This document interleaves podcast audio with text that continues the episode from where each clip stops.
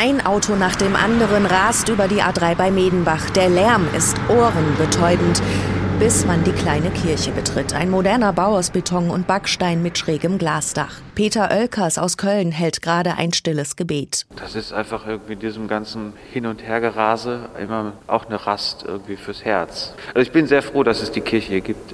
Über 1000 Kerzen werden hier pro Monat angezündet, erzählt Bea Ackermann. Seit zwei Jahren ist die evangelische Pfarrerin für Medenbach zuständig. Aber schon seit zwölf Jahren hält sie einmal im Monat in der Autobahnkirche eine Andacht. Also wenn ich hier am Altar stehe und durch dieses Glasdach schaue, gerade wenn die Sonne durchscheint, das ist ein wunderschönes Gefühl. Also da ist man dem Himmel sozusagen ganz nah. Dass die Kirche von Reisenden oft besucht wird, zeigt auch das Anliegenbuch. Fast täglich hinterlässt jemand eine Botschaft. Und wenn Sie so aufschlagen, da sehen Sie Ihren Dank, Ihre Klage, Ihre Bitten, die Sprachen, da sind chinesische Schriftzeichen und kyrillische. Das ist so bewegend. Am 30. März 2001 wurde die Autobahnkirche mit einem ökumenischen Gottesdienst eingeweiht. Gestiftet wurde sie von dem Wiesbadener Mäzen Alfred Weigle.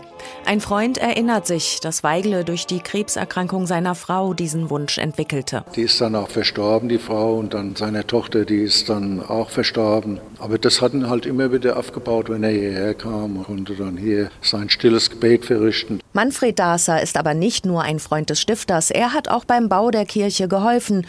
Zum Beispiel damals, als der tonnenschwere Altar aus Granit mit einem Kran in die Kirche reingehoben wurde. Da waren Gurte, die sind um den Altar rumgelegt worden, so Drachegurte. Jetzt, wie kriegen wir dann die Gurte wieder raus? Wir haben dann also Dachlatte erst hingelegt, dann wurde der Altar auf die Dachlatte draufgesetzt und konnte man die Gurte rausziehen.